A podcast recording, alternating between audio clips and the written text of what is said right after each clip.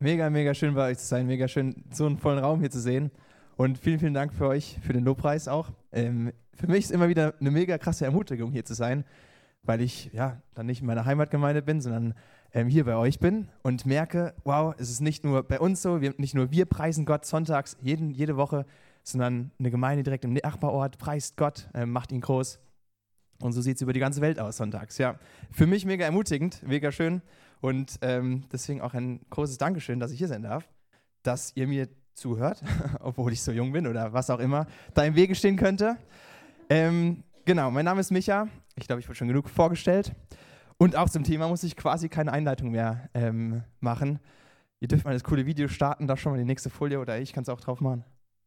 Genau, wir haben ein cooles Intro und ihr habt ein cooles, cooles Thema im Moment. Ähm, ein sehr, sehr spannendes Thema, denn die Bibel sagt viel dazu beziehungsweise vor allem einen, einen Punkt sehr gebündelt, zu der High Five, wie ihr es genannt habt, zu dem Apostel, Prophet, Evangelist, Hirte und Lehrer.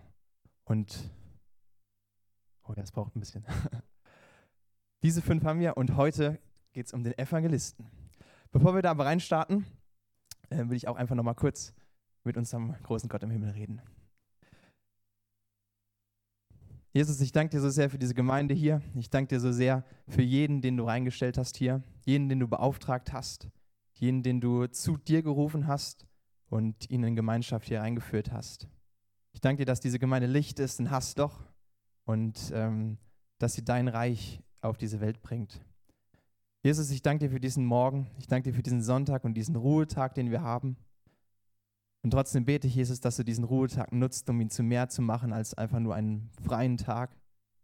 Ich bete, dass du diesen ganzen Tag mit allem, was drin steckt, nutzt, dass wir Zeit mit dir verbringen können, dass wir deine Stimme hören und dir begegnen, Jesus. Nutze dazu jetzt auch die Gemeinschaft, nutze dazu den Gottesdienst. Und Heiliger Geist, ich lade dich ein, dass du jetzt einfach diesen Raum füllst und dass du zu uns sprichst, dass du derjenige bist, der uns Antworten gibt auf die Fragen, mit denen wir gerade zu kämpfen haben dass du derjenige bist, der uns voranbringt und der, der uns lebendig macht. So komm du jetzt und sprich du, nimm du all die Dinge weg, die uns abhalten davon, unser Herz zu öffnen für dich und schenk du uns den Frieden, von dem wir gerade gesungen haben und lass uns einfach staunen über dich, über dein Evangelium, über das, was du uns schenkst, jeden Tag aufs Neue. In deinem Namen. Amen. Genau. Wie kommt es dazu, dass ich das hier mache? Damit will ich kurz starten, weil es ja nicht ganz logisch ist. Ähm, einfach so reingeworfen in eine Reihe und jetzt bin ich das dritte Thema genau in der Mitte. Ich habe letztes Jahr, genau, durfte ich bei euch schon mal predigen oder nochmal predigen und da hat Gott mir einfach irgendwie dieses Thema aufs Herz gelegt, Evangelisation. Ich weiß nicht, damals war es vielleicht auch schon so, dass die, die da waren, damit noch nicht so viel anfangen konnten. Auf jeden Fall war das für mich auch immer oft ein Thema, wo ja, ich nicht so ganz wusste, oh, ist es nicht so ein bisschen überstrapaziert, ist es nicht einfach nur anstrengend, da immer wieder drüber nachzudenken. Und trotzdem hat Gott mir das irgendwie aufs Herz gelegt und das nicht nur einmal, sondern immer wieder. Und dadurch musste er gar nicht irgendwie krass zu mir reden über natürlich oder irgendwas krasses machen, sondern er musste mich einfach nur dazu bringen, ein bisschen mal in die Bibel zu gucken. Und das, ja, ist manchmal Herausforderung für Gott genug. Und trotzdem hat er mir so, sofort dort gezeigt, immer wieder, hey, es steht so oft was drin von Teil des Evangeliums. Sei Licht. Rede über das Evangelium, rede über Jesus, rede über den Frieden, den du darin gefunden hast. Und gleichzeitig sagt die Bibel, du sollst Täter sein des Wortes, nicht bloß Hörer, die sich selbst betrügen, sagt Jakobus.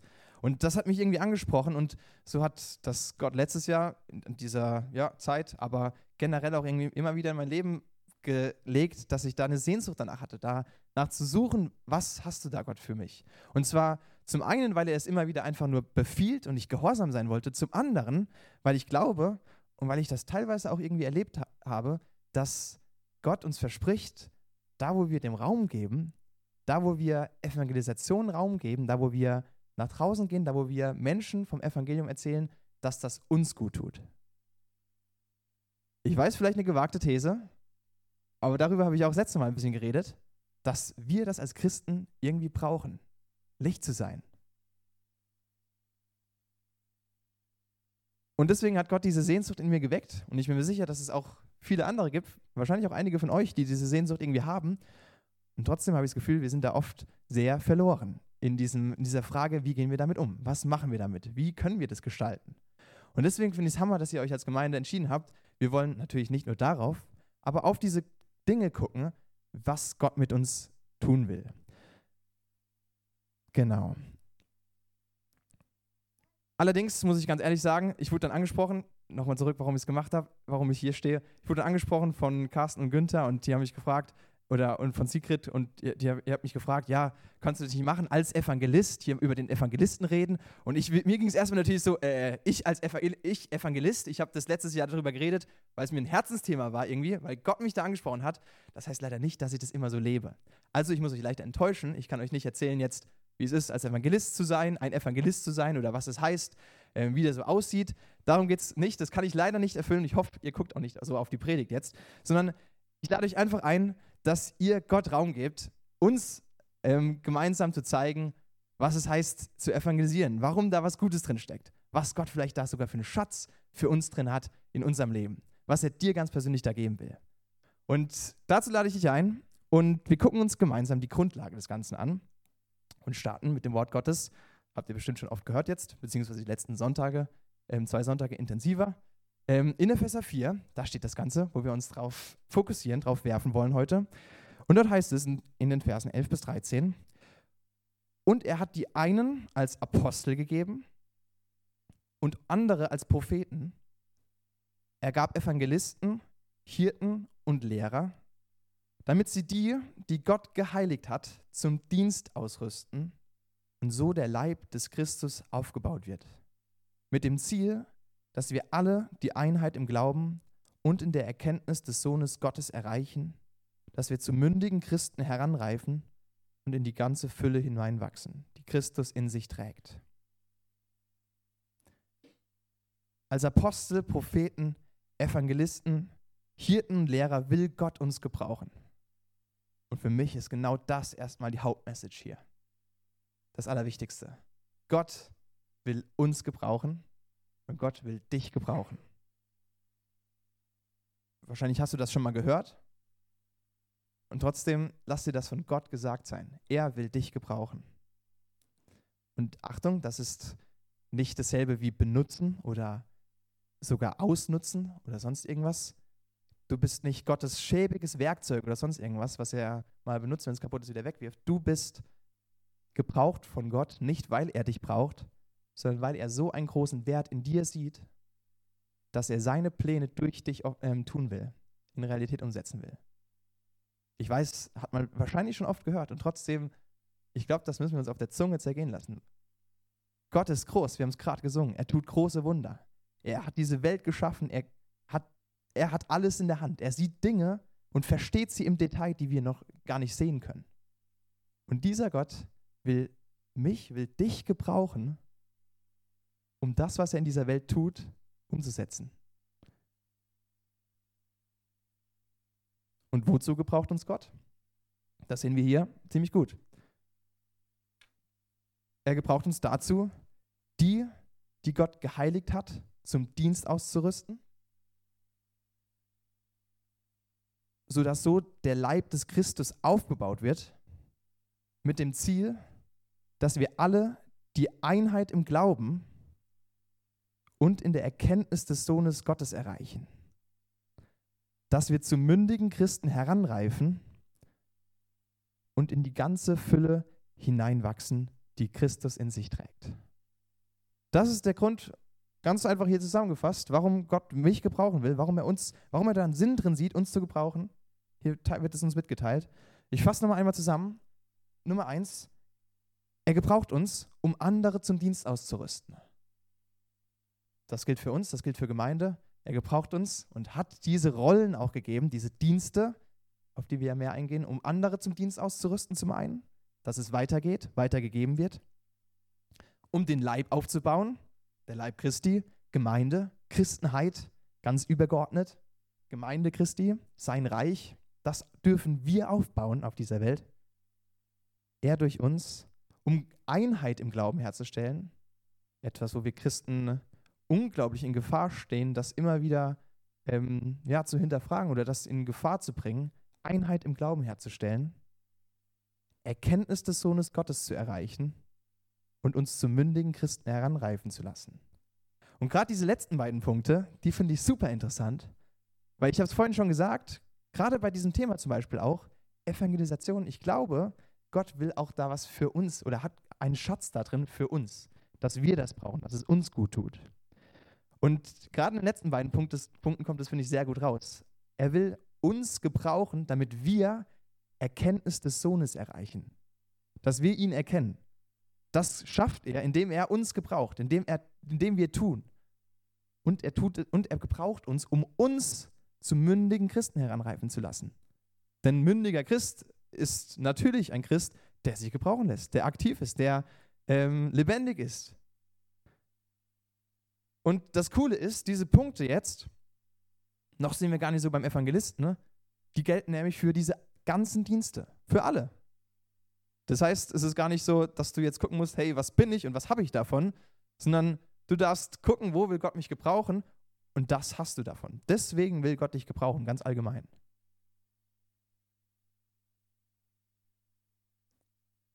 Kommen wir aber zur Evangelisation. Die sind doch vielleicht für manche herausfordernde Thema, was heute ja ein bisschen im Fokus stehen soll.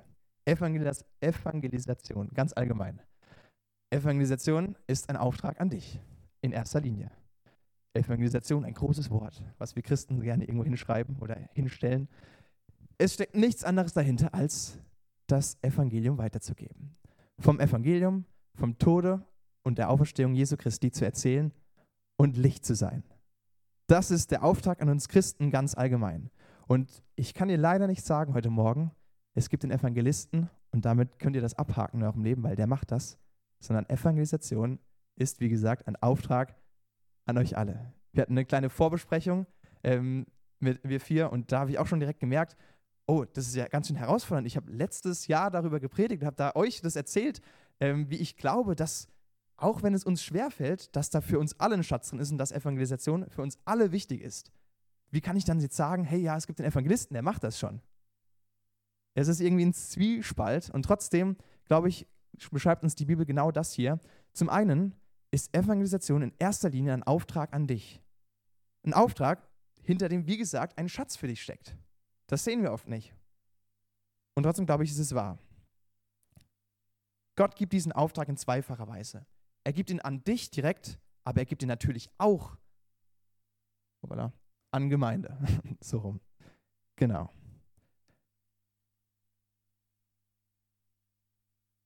Ich glaube, es gibt keinen Christen, den Gott nicht dazu gebrauchen will, sein Evangelium zu verkünden. Das gilt auch, wenn er uns unterschiedlich begabt, worüber diese Reihe ja auch ein bisschen geht. Ähm, und unter anderem, wie gesagt, steckt das in so Versen wie, das habe ich das letzte Mal euch mitgebracht, Römer 10, Vers 9. Denn wenn du mit deinem Mund bekennst, dass Jesus der Herr ist und in deinem Herzen glaubst, dass Gott ihn von den Toten auferweckt hat, wirst du gerettet werden. Das Bekennen der Auferweckung Jesu, ganz allgemein, das Bekennen deines Glaubens, Evangelisation, bringt dir Rettung. Das ist gabenunabhängig und es gilt für jeden. Das ist mir ganz wichtig zu Beginn klarzumachen. Du hast darin einen Schatz, den du entdecken darfst. Evangelisation ist trotzdem natürlich auch ein Auftrag an Gemeinde, wie schon gesagt. Und da wollen wir jetzt ein bisschen drüber nachdenken. Was hat dieser Evangelist denn an, mit, was hat es mit dem auf sich? Evangelisation, ein Auftrag an Gemeinde, wahrscheinlich oder vielleicht sogar der Auftrag. Immer wieder lesen wir es in der Bibel, ähm, wie Jesus es vorgelebt hat, wie Jesus es immer wieder uns nahelegt, hey, ich will das Menschen, ich will Menschen erreichen, ich will zu Menschen hinkommen, ich will nicht, dass ihr euch zu euch gekehrt zusammentut und euch abschottet, sondern ich will, dass ihr eine Kirche ohne Mauern seid. Eine Gemeinde, die rausgeht. Jesus ist, hat es mit den Jüngern unglaublich vorgelebt. Er blieb nie länger als ein paar Tage an einem Ort gefühlt. Er, es ging immer weiter. Und er hat einfach, er wollte immer neue Menschen erreichen. Das war sein Herzensanliegen. Das müssen wir nicht ganz genauso nachmachen, aber dieses Herzensanliegen, Gott wünscht sich, dass wir uns das teilen, dass wir das teilen mit ihm. Und das Coole ist, ähm, dass dieser Auftrag, auch wenn wir als Gemeinde den leider öfters verschlafen, ähm, dass er unglaublich, unglaublich viel an Schatz mit sich bringt, wie schon gesagt. Dieser Auftrag trotzdem, als Gemeinde wie auch wir selbst, vielleicht stimmt ihr mir zu, vielleicht nicht, ist etwas, das verschlafen wir oft. Oftmals denken wir nämlich, hey, das, ich glaube, das ist alles gut ähm, und ich glaube, ich will das auch in meinem Leben evangelisieren. Ich will das auch Licht sein, ich will das weitergeben. Zumindest ging es mir oft so. Aber damit ich das tun kann, muss erst noch ein bisschen was anderes passieren. Ähm, keine Ahnung, ich muss erst an ein paar anderen Stellen wachsen und dann kann ich da auch reinwachsen. Dann kann ich damit beginnen. Beziehungsweise ich habe gerade so viele Punkte offen in meinem Leben, habe so viele Punkte, wo ich merke, Gott will da, dass ich wachse. Da muss ich erst fertig wachsen und dann kann ich da anfangen, in Evangelisation vielleicht auch reinzuwachsen. Zumindest war das mein Ding oft, wo ich gesagt habe, ja, damit warte ich noch ein bisschen. Und ähm, vielleicht ist es auch oft was, was Gemeinde sagt. Kann ich mir zumindest gut vorstellen, dass Gemeinde sagt, hey, wir haben jetzt momentan, wir wollen erstmal jetzt wachsen, was Seelsorge angeht. Wir wollen, wir haben so viele Menschen, die wirklich viel mit sich rumtragen und wir müssen Seelsorge in den Vordergrund schieben. Wir müssen ähm, uns um diese Menschen kümmern oder wir müssen zuerst mal die Menschen ähm, ausrüsten mit Geistesgaben. Wir müssen ihnen beibringen, ähm, dass sie prophetisch empfangen können. Wir müssen ihnen beibringen, wir müssen sie ausrüsten und dann können wir an Evangelisation denken. Oftmals haben wir so ein schrittweises Denken. Ich glaube allerdings, dass Gott da ein bisschen anders denkt. Wachstum ist Gott mega wichtig. Gott beschreibt super viel mit Wachstum. Er nimmt immer wieder zum Beispiel auch dieses Bild als der Frucht. Wir hatten gerade in unserem Jugendkreis am Freitag dieses Thema, die Früchte des Geistes. Und ich glaube, es sind nicht umsonst Früchte gewählt, ähm, was wir da haben, sondern Gott will, dass wir wachsen. Dass wir Dinge angehen und darin wachsen in dem, was wir tun. Er will nicht, dass wir und das gibt es, glaube ich, auch gar nicht. Auch nicht beim Thema Evangelisation, dass wir von jetzt auf, ähm, auf nachher was starten und dann das drin haben, perfekt haben, weil wir alles perfekt vorbereitet haben und dann das machen können. Sondern es ist ein Prozess, in dem wir reinwachsen dürfen. Und so auch bei Evangelisation, so auch bei allem anderen. Ich glaube nämlich, Gottes Wachstum ist ein bisschen anders, als wir uns das vorstellen. Wir denken immer, bei Wachstum geht es darum, irgendwo hinzukommen, erwachsen zu werden, Gerade vielleicht als Kind denkt man das oft, hey, ja, wenn ich erwachsen bin, dann bin ich fertig gewachsen. Als Erwachsener ähm, merkt man dann irgendwann, hm, ich glaube, ich könnte immer noch weiter wachsen. Es hört nie auf. Und ich glaube, genau das ist Gottes Wachstum, Gottes Sicht auf Wachstum auch. Dass es nicht darum geht, irgendwo hinzukommen, sondern dass es darum geht, ähm, um den Prozess. Man könnte vielleicht dieses Sprichwort nutzen, der Weg ist das Ziel. Vielleicht trifft es hier tatsächlich darauf zu ein bisschen. Und so ist es, glaube ich, auch mit diesen, mit diesen Diensten, wo wir reinwachsen dürfen. Und ich lade euch ein, heute Morgen mit darüber nachzudenken, ob Evangelisation etwas ist, wo ihr wachsen könnt. Im Moment angehen dürft. Weil, wie gesagt, ich habe das vorhin nochmal betont, ich habe das längst nicht, dieses Thema, als etwas in meinem Leben, was abgehakt ist. Ja, das lebe ich, ja, das habe ich. Es ist nur ein Thema, wo Gott mir gesagt hat, hey, das ist mir wichtig. Und ich mir dann denke, hm, ja, dann sollte es mir eigentlich auch wichtig sein. Und merke, da, wo ich da ein paar Schritte reinmache, da merke ich, da ist Gott dabei und da, da schenkt Gott tatsächlich Wachstum. Auch in anderen Bereichen. Es geht nicht um eine Art Perfektion, die man erreichen kann darin, sondern es geht um das Wachsen, um das Werden selbst. Auch bei Evangelisation. Und deswegen dürfen wir auch im Kleinen anfangen und dürfen wagen. Gott liebt es, wenn wir wagen. Gott liebt es, wenn wir aufs Wasser gehen für ihn. Ähm, auch wenn das mal heißt, dass wir ja, wie Petrus vielleicht mal im Wasser versinken. Gott liebt es, wenn wir es wagen. Und er belohnt es. Wie auch immer.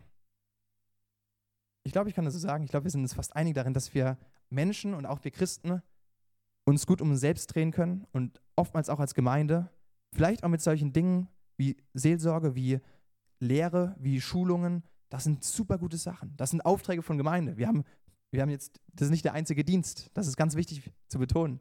Und trotzdem ist es super wichtig als Menschen, für uns als erster Linie, auch durch diesen Auftrag an dich selbst, dass wir uns nicht nur um uns drehen, sondern dass wir rausgehen. Das tut uns gut. Und dieses gute Tun, was man damit machen kann, nach außen gehen und anderen Menschen was Gutes tun im ganz Allgemeinen, wenn es um Evangelisation geht, das muss man nicht kleinreden, dann kann dieses, hey, ich tue jemand anderem mal was Gutes, schnell mal bedeuten, ich führe den anderen entweder in eine Ewigkeit mit Gott oder ich führe, ich führe jemand anderen dazu, dass er eine Ewigkeit mit Gott erlebt, statt einer Ewigkeit ohne Gott. Wir Christen nennen das gern Himmel und Hölle, aber genau darum geht's. Darum geht's. Menschen in Ewigkeit mit Gott zu führen, in Ewigkeit mit Jesus zu vereinen. Das ist unglaublich. Diesen Auftrag will Gott mit uns teilen. Ich, ich wünsche mir, dass wir, uns das, dass wir das schätzen können ein bisschen mehr und nicht nur mit so schweren Augen angucken oder die ganze Zeit mit so schwerem Herzen, oh, muss das sein? Es ist ein riesen, riesen Geschenk.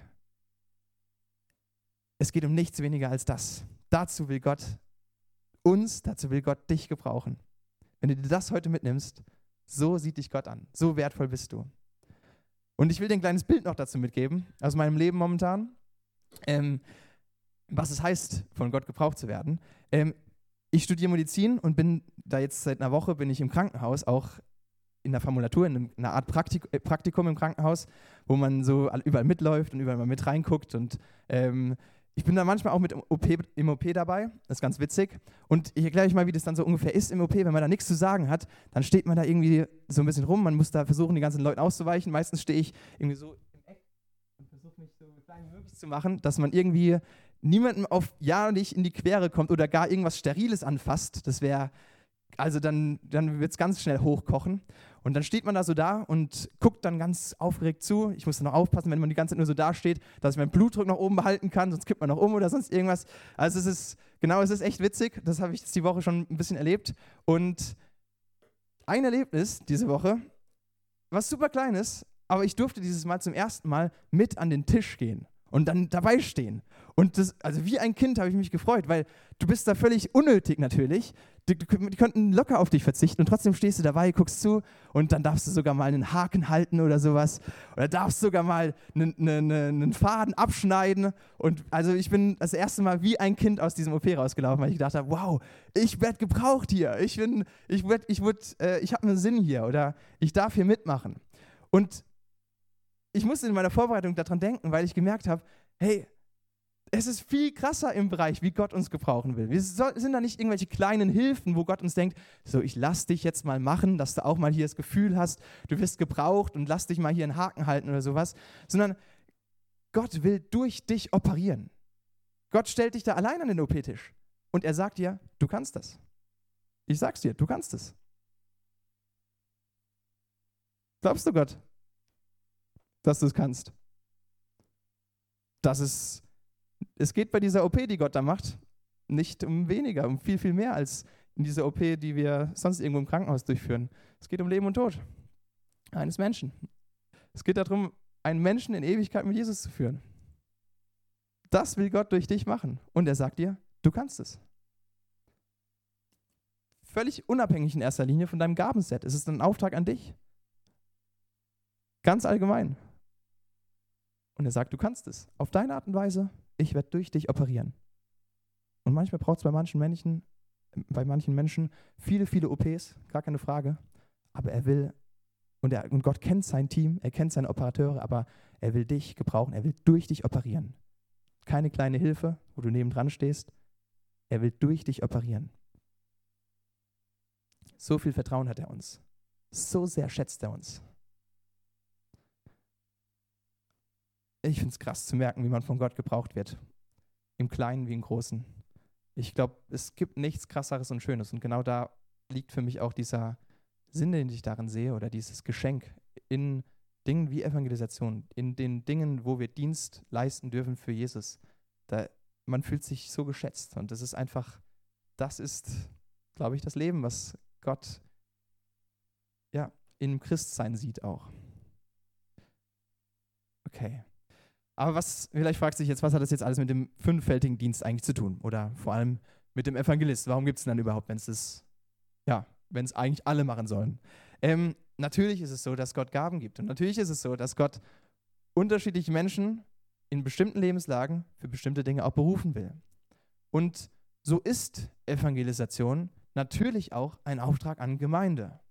Dass Gemeinde nach außen geht, sich überlegt, hey, wir wollen als Gemeinde die Aufträge, die Gott für uns hat, und das sind, ich wollte es vorhin nicht schlecht reden, natürlich wichtige Dinge, wie auch Seelsorge, auf Menschen zu gucken, Menschen aufzufangen, Menschen zu schulen, Lehre zu machen und ähm, zu all den anderen Diensten. Das sind genauso Aufgaben, gar keine Frage.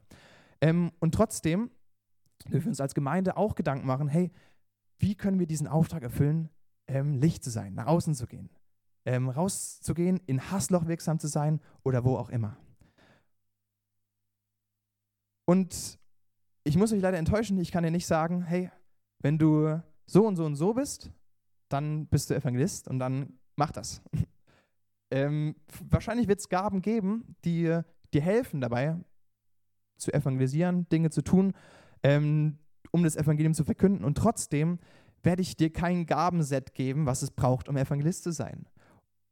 Und ich werde auch, ja, und ich weiß auch nicht, ob das mein Dienst ist, nicht mal. Ich weiß nicht mal, ob ich da ein gutes Gabenset für hätte, weil darum geht es, glaube ich, auch gar nicht so sehr. Gott braucht kein spezifisches Gabenset. Er kann es gebrauchen, aber er, er braucht es nicht, um Evangelist zu sein ähm, oder um dich zum Evangelisten zu machen. Alles, was es braucht für Gott, ist die Bereitschaft, sich von ihm gebrauchen zu lassen. Und eine Sehnsucht, Menschen zu Jesus kommen zu sehen. Und ich glaube, eigentlich haben wir das alle Christen und sind dazu aufgefordert, das zu haben. Ein Beispiel bei uns, eine Frau aus der Gemeinde, wir hatten das auch ziemlich oder sehr wenig gelebt. Natürlich, man hat, seine, man hat als Gemeinde natürlich immer die Sehnsucht, nach draußen zu gehen. Und trotzdem eine Frau in unserer Gemeinde ähm, hat begonnen und hat gemerkt, hey, Jesus legt dir das aufs Herzen, das irgendwie noch stärker zu starten. Und wir haben auch Kleingruppen bei uns und so hat sie einfach mal überlegt, hey, komm, ich mache das, ich probiere das mal. Ich mach, starte mal eine Kleingruppe, wo man tatsächlich sogar das, ich würde fast sagen, eine sehr herausfordernde Sache macht, nämlich einfach irgendwo in eine Stadt geht, ähm, Speyer, Neustadt, Hasloch, Dorf, ja, ich weiß, trotzdem, wir gehen auch nach Hasloch teilweise, sind wir schon mal, ähm, und da einfach mal mit Menschen auf der Straße redet. Ich finde es super herausfordernd, ich mag das überhaupt nicht eigentlich. Und trotzdem wird man dann so, eine Frau, die das irgendwie auf dem Herzen hatte, sie beginnt das und fragt Leute an und hat auch mich angefragt. Und dann sagt man, ja, vielleicht, ich guck mal. Und so ging es einigen in der Gemeinde. Und mittlerweile, das haben wir jetzt so vier, fünf Monate, glaube ich, mittlerweile haben wir alle in dieser Gruppe, wir, wir sind nur so sechs, sieben Leute, die da jetzt bisher dabei gewesen sind. Und trotzdem sagen wir alle, wow, es ist krass. Wir haben das in unserem Leben vermisst. Und auch wenn wir uns da jeden zweiten Samstag immer wieder eigentlich zu quälen oder merken, es ist nicht so, dass, jetzt, dass ich sage, ich freue mich da mega drauf, merken wir danach, wow, das ist Leben, das ist es zu wachsen. Weil ich bin herausgefordert, ich, bin, ich muss aufs Wasser gehen, es reißt mich raus aus meinem gemütlichen Alltag, von wegen, ja, jetzt Samstag chillen, morgen chillen und dann wieder fünf Tage arbeiten, sondern es reißt mich da raus so ein Stück weit und ich mache mir Gedanken und ich lebe im Hier und Jetzt. Das, so ging es mir damit.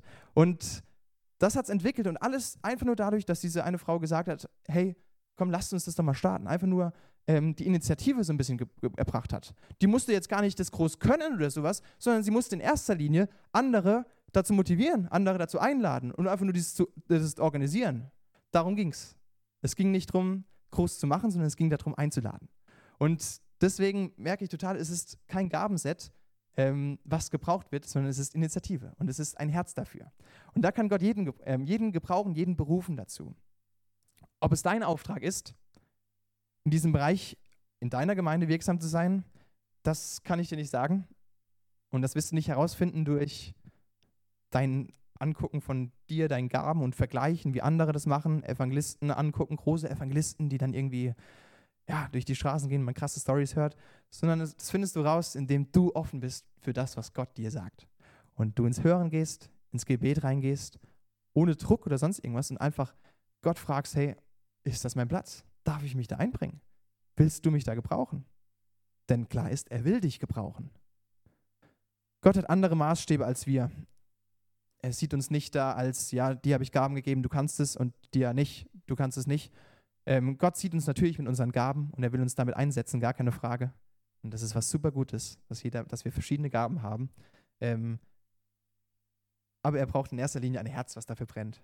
Und wenn du das hast, dann wird er dir das zeigen und dann kann er dich darin gebrauchen. Frag ihn also. Frag ihn als Gemeinde, was da dran ist. Wer motivieren darf, wer Initiative ergreifen darf. Denn Evangelisation ist Gottes Herzenssache. Das glaube ich ganz fest. Er hat und will weiterhin in eurer Gemeinde ähm, Menschen dazu berufen. Und ich bin mir sicher, da hat er auch schon viel getan. Und viele haben das auf dem Herzen. Und ihr seid da Licht in Hasloch, jetzt schon. Und Gott will, dass ihr das weiter seid. Gott will euch gebrauchen in Hasloch. Ähm, und darüber hinaus. Ich lade euch also einfach ein und will das so äh, weitergeben, als Gemeinde aufmerksam zu sein, was Gott in diesem Bereich vielleicht auch tun will. Durch diese Reihe jetzt ähm, vielleicht sogar zu überlegen, wo könnte man aktiv werden ähm, und dich persönlich auch herausfordern zu lassen. Denn Wachstum heißt oftmals auch voranzugehen, zu wagen, tätig zu werden, aktiv zu sein. Denn was feststeht, denn eine Gemeinde ohne Menschen, die sich gebrauchen lassen dazu, das Evangelium zu verkünden, auf welche Weise auch immer, das kann, kann völlig unterschiedlich aussehen. Auch das werde ich nicht festlegen. Das muss so und so aussehen. Oder es muss sein, ihr müsst auf die Straße gehen. Da gibt es viele Möglichkeiten. Gott hat uns Menschen kreativ geschaffen und das dürfen wir gebrauchen, das dürfen wir genießen und da kann Gott auch kreativ in uns wirken und wir können uns überlegen, wie wir das tun können. Aber eine Gemeinde, die es nicht tut, eine Gemeinde, wo das nicht vorhanden ist, nicht gelebt wird, ich glaube, das führt früher oder später dazu, dass sie nicht mehr wächst und das nicht nur ähm, zahlmäßig, sondern geistlich nicht mehr wächst. Und eine Gemeinde, die nicht mehr wächst, wie gesagt, Wachstum heißt, glaube ich, Leben. Da, wo Wachstum ist, da entsteht Leben. Die ist leider tot. Und ich glaube, das beobachten wir in unserem Land doch auch recht zahlreich, dass Gemeinden leider tot werden, weil genau solche Dienste nicht mehr gelebt werden. Wir drehen uns zu uns, wir ziehen uns zurück. Leben, Wachstum heißt auch, wir gehen nach außen. Wir als Christenheit müssen aufpassen in dieser Zeit, dass wir diesen Auftrag nicht verfehlen. Und es ist Gottes Herzenssache, sondern immer wieder unseren Fokus darauf setzen. Auch darauf, neben den vielen anderen Diensten und wichtigen Dingen, die wir als Gemeinde tun können. Lasst uns also als Gemeinden zu Tätern des Wortes werden, indem wir auch Evangelisation leben und Gottes Reich wachsen lassen. Ich glaube, Gott will uns so reich beschenken, wenn wir, wenn wir dem wirklich Raum geben. Denn das macht uns persönlich, aber auch Gemeinde lebendig. Ich will schließen mit einem längeren Abschnitt aus 2. Petrus, Vers 1 bis 3, Vers, äh, 2. Petrus Kapitel 1, Verse 3 bis 11. Genau. Ihr dürft es einfach nochmal auf euch wirken lassen und dürft vielleicht überlegen, hey Gott, was, was hast du für mich? Ihr könnt hier vorne aber auch mitlesen. In seiner göttlichen Macht hat er uns alles geschenkt, was wir zu einem Leben in liebevoller Ehrfurcht vor Gott brauchen. Er hat uns den erkennen lassen, der uns durch seine eigene Herrlichkeit und Wundermacht berufen hat. So hat er uns das Größte und Wertvollste überhaupt geschenkt. Er hat versprochen, dass ihr Anteil an seiner göttlichen Natur bekommt. Denn ihr seid ja schon dem Verderben entkommen, dem diese Welt durch ihre Leidenschaften verfallen ist. Deshalb müsst ihr nun auch allen Fleiß daran setzen, eurem Glauben ein vorbildliches Leben beizufügen und diesem Leben die Erkenntnis. Der Erkenntnis muss die Selbstbeherrschung folgen, der Selbstbeherrschung die Geduld und der Geduld die liebevolle Ehrfurcht vor Gott. Diese Ehrfurcht wiederum führt zur geschwisterlichen Liebe und aus der Liebe zu den Gläubigen folgt schließlich die Liebe zu allen Menschen. Je mehr ihr in dieser Hinsicht vorankommt, desto mehr wird sich das auswirken und Frucht bringen. Und ihr werdet unseren Herrn Jesus Christus immer besser erkennen. Wer das alles aber nicht hat, ist blind oder doch sehr kurzsichtig. Er hat vergessen, dass Gott ihn von seinen früheren Sünden gereinigt hat.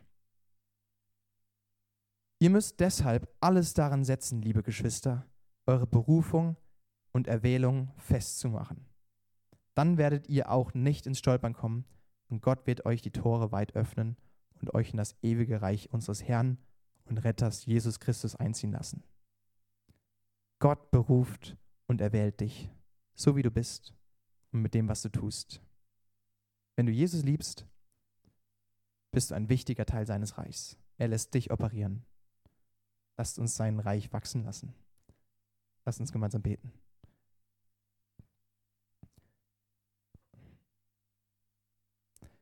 Jesus, ich danke dir für deine Zusage und für dieses Versprechen, was wir hochhalten wollen, dass wenn wir wagen, wenn wir mit dir leben und in diesem Leben auch wachsen und offen sind für Wachstum, in welchem Lebensabschnitt oder Alter wir auch immer sind, dass du das Reich beschenkst. Und ich bete, dass du durch deinen Heiligen Geist uns Optionen gibst, ähm, zu wachsen. Und dass du uns zeigst in unserem Alltag, wo das dran ist, dass wir Licht sein dürfen. Dass wir nicht in uns gekehrt unsere Christen, unser Christsein leben, sondern merken, wir haben einen riesen Schatz darin. Und auch wenn all die Menschen so scheinen, als wollten sie davon nichts wissen und scheinen, als hätten sie alle ihre Antworten auf die schweren Fragen des Lebens, so wollen wir wissen, du hast Antworten, die die Menschen wirklich glücklich machen können und die die Menschen wirklich befreien können und wirklich erfüllen können. Und mit diesem Wissen und mit diesem Selbstbewusstsein, was wir in dir haben, Heiliger Geist, bete ich, dass du uns aus Wasser führst, wo du es willst, wo du es für uns siehst, wo es dran ist und dass wir merken, wie es uns erfüllt, wie wir merken, dass da neue Freude in unser Leben reinschwappt und wir nur staunen können und nur dich preisen können über dein großes Evangelium, was du getan hast. Dass unser Herz, dass unser Mund übergeht von dem, was unser Herz füllt. Und wir merken, es ist, wir sind, es ist ganz natürlich und wir dürfen ähm, ganz normal lebendig mit dir sein, in dir leben und für dich leben. Danke, dass wir deine Kinder sind. Danke, dass du uns begabst, ganz unterschiedlich und uns in unseren Gaben, in jeden Einzelnen, in dem, wie wir sind, so sehr schätzt, dass du durch uns handeln willst. Lass uns erkennen, wie groß deine Liebe darin ist. Und lass uns erkennen, was das wirklich heißt. Lass uns darüber staunen, Jesus. Wir preisen dich. Amen.